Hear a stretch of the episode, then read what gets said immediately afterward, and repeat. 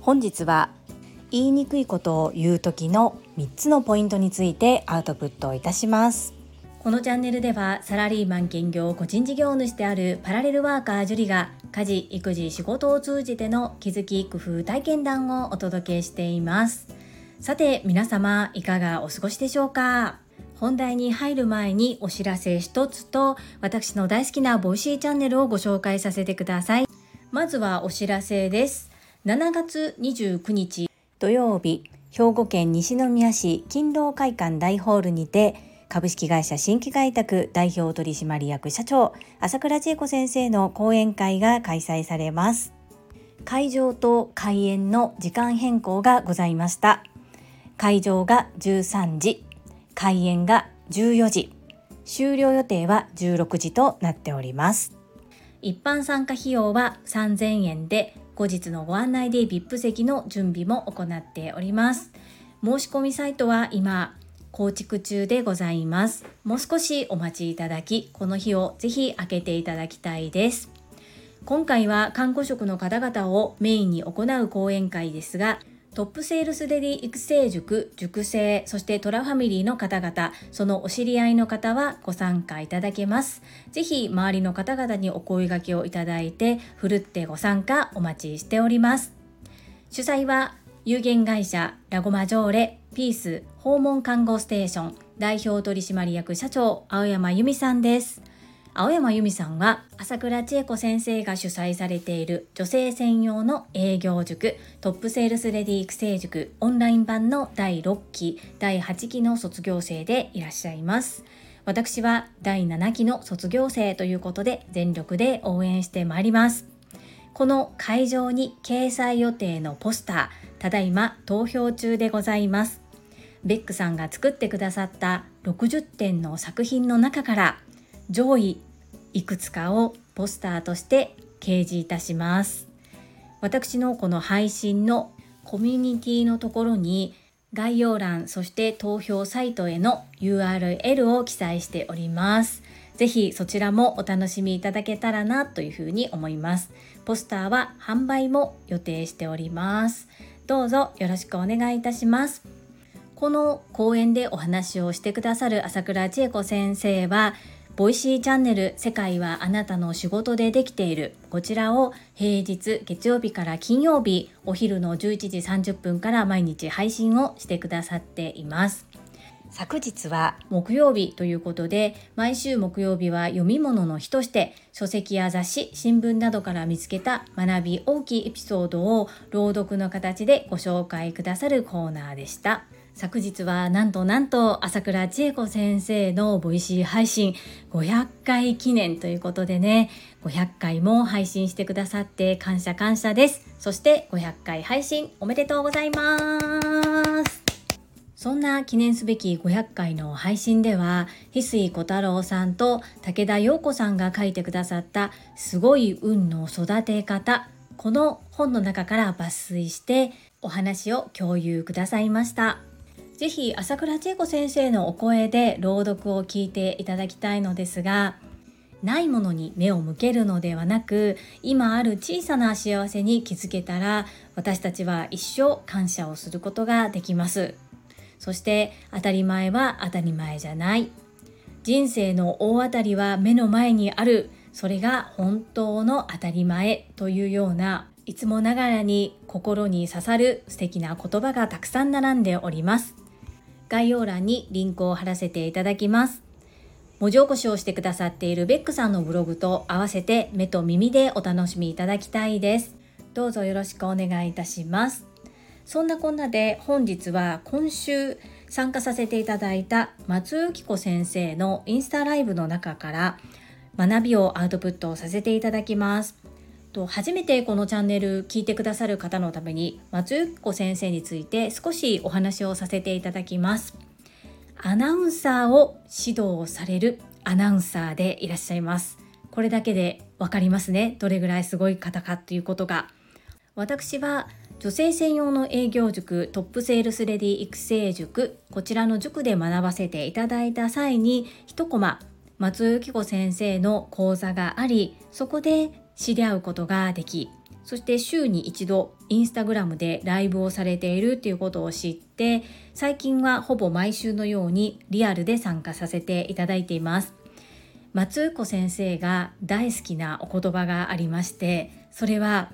ここに失敗も成功もありませんというお言葉です。なので感じたこと思ったことを恥ずかしがらず積極的にアウトプットしてみようという形でいつもコメント欄がとてもにぎわっています。そんな松尾由紀子先生が今回テーマに取り上げてくださったのが言いにくいことを言う時にどのように伝えたらいいかということについて3つに分けてお話をくださいました。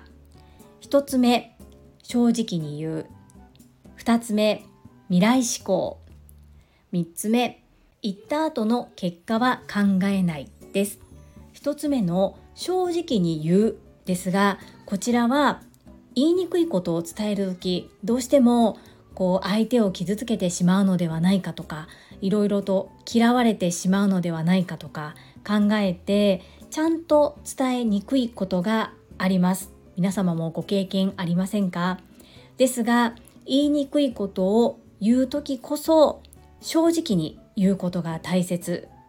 自分に対しても相手に対しても誠実であるということが大切だというふうに教えてくださいました。To be honest でという感じで英語でおっしゃっていましたけれどもこの to be honest という英単語の日本語の意味は率直に言うと正直に言うとそういった形で使われるようです。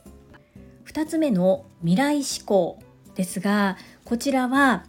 今あることに目を向けるのではなく未来に向かって逆算して未来さらに良くするためにどのようにしていけばいいのかっていうことを考えて話すということですね。人はついこう言われてしまうと自分が否定されてるように感じ取ってしまうことがあります。ですがあなたに対する非難ではないんですよ。未来志向未来に向かってどのように改善していくかっていう議論なんだよっていうことが分かるように未来志向で逆算して伝えよう反論は興味ギフトであるというふうに教えてくださいました素晴らしい発想の転換ですね。最後に3つ目言った後の結果は考えないです。もう自分が伝えた後っていうのは自分の手から離れています。離れている以上そこはもうコントロールができないのでああこれ言わなかった方が良かったかも。ああもっとこういうふうに言った方が良かったのかな。っていう感じでいろいろとその後あの方はどのように受け取ったんだろう。という結果は考えないというふうにおっしゃっていました。もうそこ考えるとキリがないですよね。その後受け取った側がどう動くのかどう感じて行動を変えていくのかっていうのは相手のことなのでこちらはコントロールができないからです。言いにくいことを言う時のポイント3つ。1正直に言う。2未来志向3言った後の結果は考えないです。ただし伝える前は工夫をする。伝え方の工夫はしましょうということを教えていただきました。いかがだったでしょうか？皆様の参考になれば幸いです。私はとっても学びが多かったのでこちらでアウトプットをさせていただきました。このライブ配信はアーカイブが残っています。松由紀子先生のインスタライブのアーカイブ概要欄にリンクを貼らせていただきます。ぜひ興味ある方は30分きっちりです。30分ですのでよかったら覗いてみてください。本日は松尾紀子先生のインスタライブに参加させていただいての所感をアウトプットさせていただきました。この配信が良かったなと思う方はいいねを。これからも聞いてみたいなと思ってくださった方はチャンネル登録をよろしくお願いいたします。そして皆様からいただけるコメントが私の宝物です。とっても励みになっております。コメントをいただけたり各種 SNS で拡散いただけるとものすごく嬉しいですどうぞよろしくお願いいたしますここからはいただいたコメントをご紹介いたします第649回学び耳辺の傾聴の聴という漢字聞くという字に送り仮名すと書いて何と見ますかというこちらの配信にいただいたメッセージです。スマイルコミュニケーション清水智恵さんからです。樹里さんおはようございます。先日の私の配信と通ずるところがあってなんだか嬉しくなっちゃいました。聞くことは許すことものすごく納得です。自分の正しさで相手をジャッジする人は相手の話に耳を傾けません。相手の言い分に耳を傾けそういう考え方もあるのだなとかそんな思いが隠されていたのだなと受け止められる人こそ許す心傾聴力があると私は考えます。改めて許す心を忘れずに傾聴のお仕事を誇りに頑張ろうと思いました。今日も貴重な学びをありがとうございます。ともえさんメッセージありがとうございます。そうですね。先日のともえさんの配信と通ずるところがありますね。そして今回このともえさんのメッセージを読ませていただいてともえさんにご紹介したい書籍があります。このね読書嫌いだった私がおすすめするのも大変恐縮なんですけれども今読んでいる本。これがタイトルが今目の前にいる人が大切な人というタイトルで坪崎操さん著書大久保寛治さんプロデュースの本なんですがこれ今私がそうですね3分の1ぐらい読み終えてるんですけど人の話を聞くということがいかに相手にとって承認されたように感じ自分のことを受け入れていただいたように感じることができるのか。この聞くということは相手を許す相手を受け入れることっていうのが本当によくわかる本だなというふうに思います。たまたまの偶然かこうこのタイミングでこの本読ませていただいてるんですけれどももし機会あればともえさんちらっと見てみてほしいなと思います。きっとお仕事にも役に立つのではないかなそんな風に思いました。私が読む本っていうのは周りの方がものすごくおすすめされている本ばかりなので実際に読んだ方がいいとおっしゃってアウトプットされている本を今一生懸命少しずつ読んでいます。この本は少し前に私の周りでは噂になっていた本なんですけれどもその頃私は読書に苦手意識があったのでまさか自分が本を買って読書をするなんて思いもよりませんでした。ですがすごく面白くてスイスイ読むことができています。1日に取れる読書の時間っていうのは短いんですけれども毎日継続しております。ともえさんよかったら検索してみてください。というか Amazon のリンクを概要欄に貼っておきますのでもしよかったら覗いてみてください。メッセージありがとうございます。続きまして小林恵美子さんからです。樹里さん大変勉強になりました。耳辺の聞くにすと書いて許す。目から鱗です。聞くには愛の心がたくさん溢れているのですね。感動で胸がいっぱいです。樹里さん感動の共有をありがとうございます。恵美子さん聞いてくださりありがとうございます。そしてメッセージもとっても嬉しいです。目から鱗ですよね。本当にお伝えしてよかったです。いやー知らないのは私だけかなとちょっと恥ずかしいなと思いながらそれでも自分の学びをアウトプットしてみてよかったなそんな風に思います。えみこさんメッセージありがとうございます。続きまして第650回雑談。これは何のチャンスなんだろうにお寄せいただいたメッセージです。こちらですね私の予想を反してものすごく反響があってコメント10件もいただけております。皆様貴重な時間を使ってコメントいただけたこと感謝申し上げます。ありがとうございますそれでは読ませていただきます。日野武さんからです。これはある意味樹里さんの仕事ぶりへの信頼の証なのかもしれませんね。心が先現実が後の姿勢でそのパートナー様がめっちゃ仕事ができるようになり円滑な仕事ぶりにつながっている様子をイメージして頑張ってくださいませ。コメントレアキャラの日野武先生メッセージをありがとうございます。びっくりでしたねこの配置替えといいますか。担当替えを聞いた時に期限を守ることが難しい方なんですよ。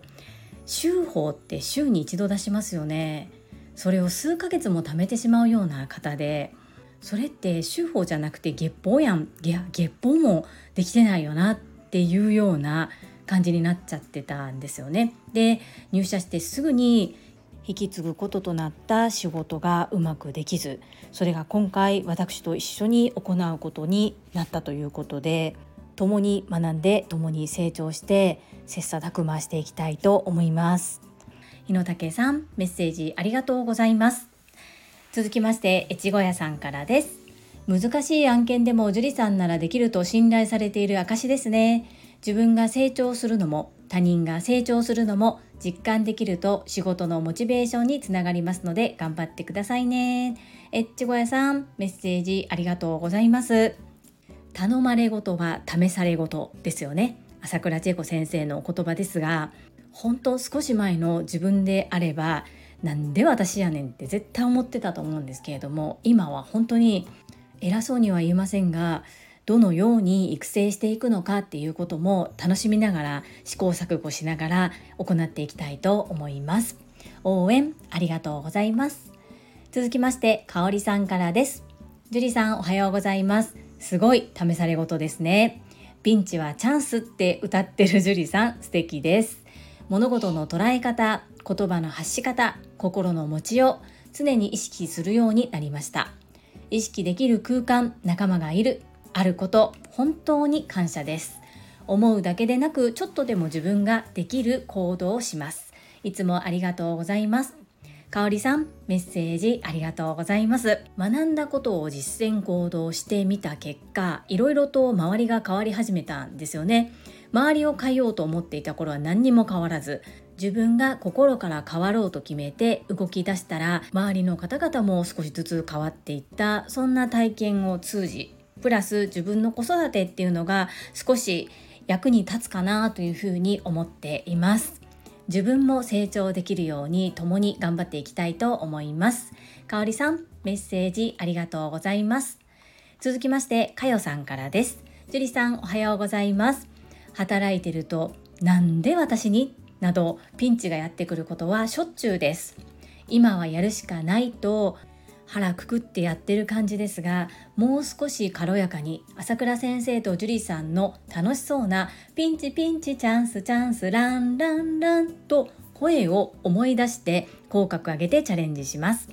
気づいたらすぐ口角下がって眉間にシワがあかんあかん。笑顔笑顔。いつもありがとうございます。かよさんメッセージありがとうございます。私も朝倉千恵子先生に出会っていなければなんでやねんなんで私ってずっと思い続けていたと思います。ですが本当にこれは何のチャンスなんだろうと思うとワクワクしだすんですよね。言葉の転換って本当に素晴らしいなと思います。そしてこのピンチピンチチャンスチャンスランランランのこの歌もねこう歌っている間になんかこう笑えてくるんですよね。そしてかよさんこの眉間のシワ。実は私数年前まですごく深かったんですけれども自分の癖をズバッとおっしゃってくださる方にたまたま出会ってで私が話してる時にどうやら無意識のうちに眉間にシワを寄せて話していたみたいなんですけれどもそうすると見た目も気難しく見えるしシワも縦に入るということでねここ眉間を自分の指でアイロンアイロンっていう風によく言われてでそれからねそこ眉間にシワを寄せて喋るっていう癖が抜けましたこれは意識して直そうと思えば治りますので、ぜひ一緒に行っていきましょう。かよさん、メッセージありがとうございます。続きまして、たまみさんからです。樹里さん、おはようございます。皆さんのコメントに激しく共感しております。本当にしょっちゅうやってくるピンチ。今もピンチの真っ最中ですが、ため息をつきたくなるようなこともチャンスと捉える姿勢、大切ですね。分かってはいるけど、つい前向きになれないことが多い中、改めて気づきをいただきましたありがとうございますそして彼には樹里さんが必要なのでしょうね彼のために神様から選ばれた存在が樹里さんなのだと思います私の憧れの先輩上司は樹里さんなので樹里さんを目標として頑張っています。職場でのお話いつも楽しみにしています。たまみさん優しいメッセージありがとうございます。いやー私がこのような考え方になれたのは紛れもなく朝倉千恵子先生のボイシーと出会ってプラスの言葉をシャワーを浴び続けてるうちに変わりたい自分がでも私なんてってずっと思っていた自分がよし変わろうっていうふうに思えたからなんですね。先輩という立場でも上司という立場でもない私ですが仮にいつそんな立場になっても堂々としていられるようになることが TSL で学ばせていただいた朝倉千恵子先生への恩返しだと考えています。偉そうぶるのではなく自分も精進し学び続けながら周りにどういった良き影響を与えていけるのかとっても難しいんですけれども玉美さんもものすごくもがいてもがいてそして管理職というお立場でお仕事をされているんだなっていうのを配信で聞かせていただいています。私はサラリーマン27年目ですが新入社員の方が入ってきた時に給与も職位も上なんですよね。今思えばその環境に身を置いているのは自分の選択であるにもかかわらず周りのせいや環境のせいにして文句ばっかり言ってたなそんな風に思います。気づいた今からがチャンスということでもっともっと貢献できる人になります。たまみさんメッセージありがとうございます。続きましてふかちゃんさんからです。皆さんがコメントされているように私も樹里さんは信頼されているのだと感じました。樹里さんがピンチをチャンスと捉えてこれからどのように実践行動されるのか楽しみです。期待より信頼ですもんね。応援しています。ふかちゃんさんメッセージありがとうございます。この今回今後一緒にパートナーとしてお仕事をしていく彼っていうのは今までは割と自分の中で完結私の所属する課の中の彼一人がやれば完結する仕事っていう感じのものを担当してきました。今回からは2人で一つのことを行っていかないといけません。もちろん分担もしていくんですがそしてその結果が他の課会社全体に関わることであり期限を守らなければならないっていう部分もあります。なので期限を守ることがとても難しい彼をフォローするのは私だしできるところを伸ばすそして会社にとって有能な人材にしていくその手助けができればなと偉そうなことを言っていますがそこをやらずに何をするのっていうふうに思いながら挑もうと心に決めております。ふかちゃんさん応援ありがとうございます。続きましてスマイルコミュニケーション清水智恵さんからです。樹里さんおはようございます。私が出会った樹里さんはすでに人格者の印象しかありませんので少し前までなんで私がっていう人だったことに衝撃を受けてしまいました。びっくり。ということは人って本当に素敵なメンターに出会えばそして自分が変わりたいと思って行動すればいつだって遅くないんだなということを確信しました。幸せに生きるための大切なことを体現して見せてくださっている樹里さんに感謝です。ともえさん、メッセージありがとうございます。そうですよね。ともえさんはここ最近ですもんね。泉さん経由でお知り合いになれたこと、とてもご縁を感じております。常に後ろ向き。私なんて、どうせ私にはできっこない。そして集団が苦手で人の前に立つのも嫌。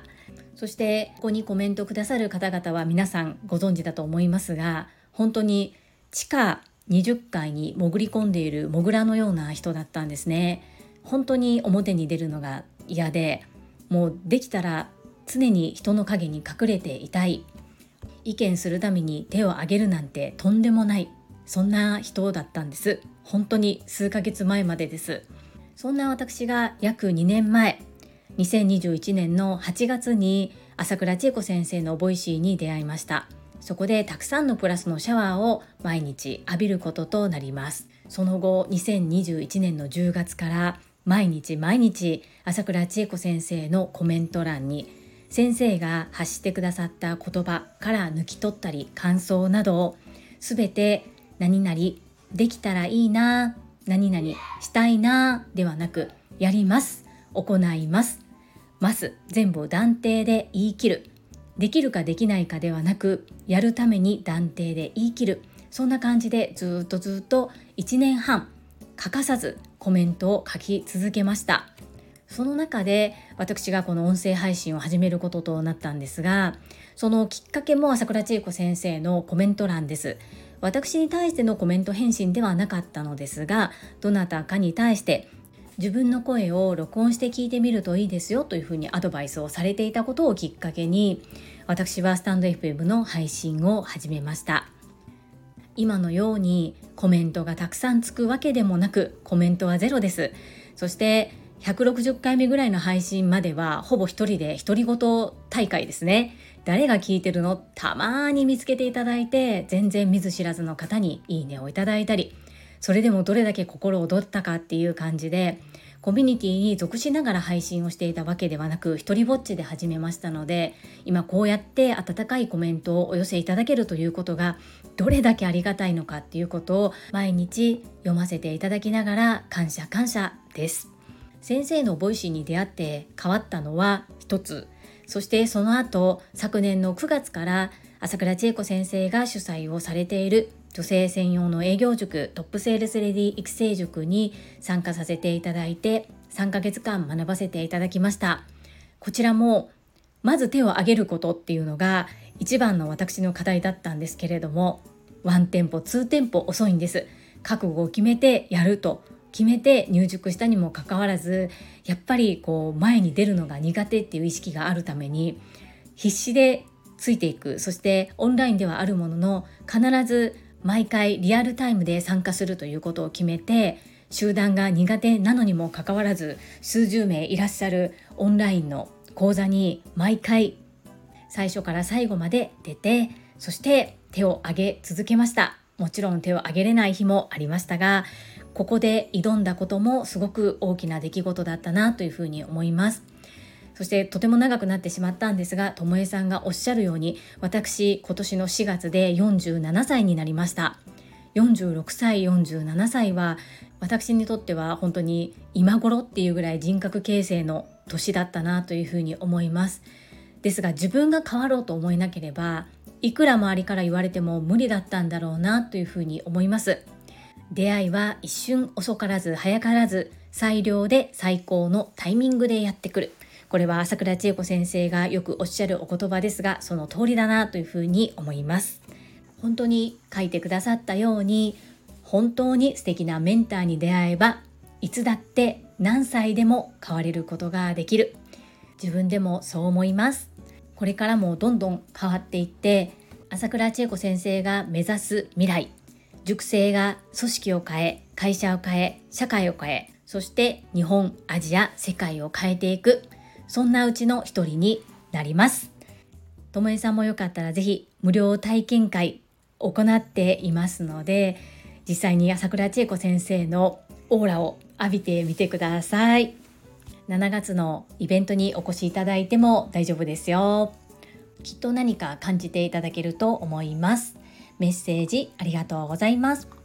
続きまして泉さんからです。ジュリアーノ。650回目の配信おめでとうございます。クラッカークラッカークラッカー。朝倉先生のボイシー500回と合わせておめでたコツコツの極み尊敬します。ジュリアーノのピンチは紛れもないチャンスです。炎。その社員さんのお母さんの気持ちになるとジュリアーノには感謝しかないと思います。それが巡り巡ってジュリアーノの大切なお子様たち返ります。そう考えるとありがたいお仕事。いつも本当にありがとう。イズミーナメッセージありがとうございます。そう、朝倉千恵子先生、ボイシー配信500回祝ですよね。それと同時に私も650回目を迎えることができました。朝倉千恵子先生は2021年の8月5日から配信を開始され私は2021年の9月1日から配信を開始しました。当初朝倉千恵子先生は土日も含め毎日配信をされていたのですがやはり従業員社員さんのことも考えたりして土日お休みそして長期連休などもお休みを取られているということで私は一度も休まず今のところ毎日配信を行っている関係上650回目を迎えることができました。そこに気づいてくださりお祝いのメッセージありがとうございます。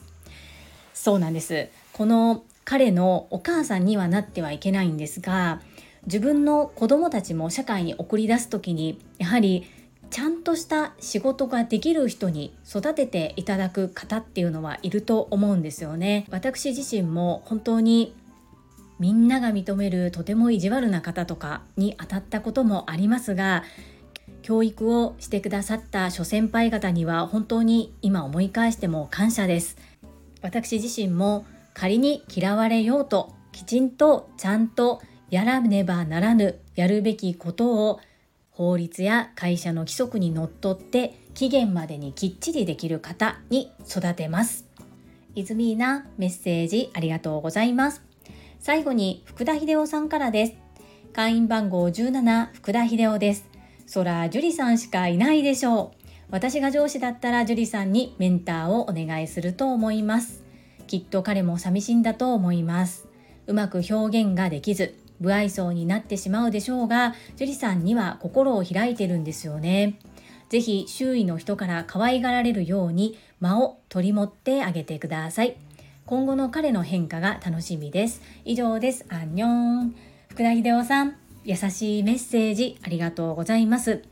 こう彼の失敗やできないところをこう周りがこう笑ってごまかしてるような部分があるんですよね。そこは私は締めたいと思っています。それは笑って許されることじゃないと思ってます。と同時にリラックスできるような会話がしやすいような雰囲気は作っていきたいなそんな風に思っています。何をどう進めるのかっていうのはこれからなんですけれども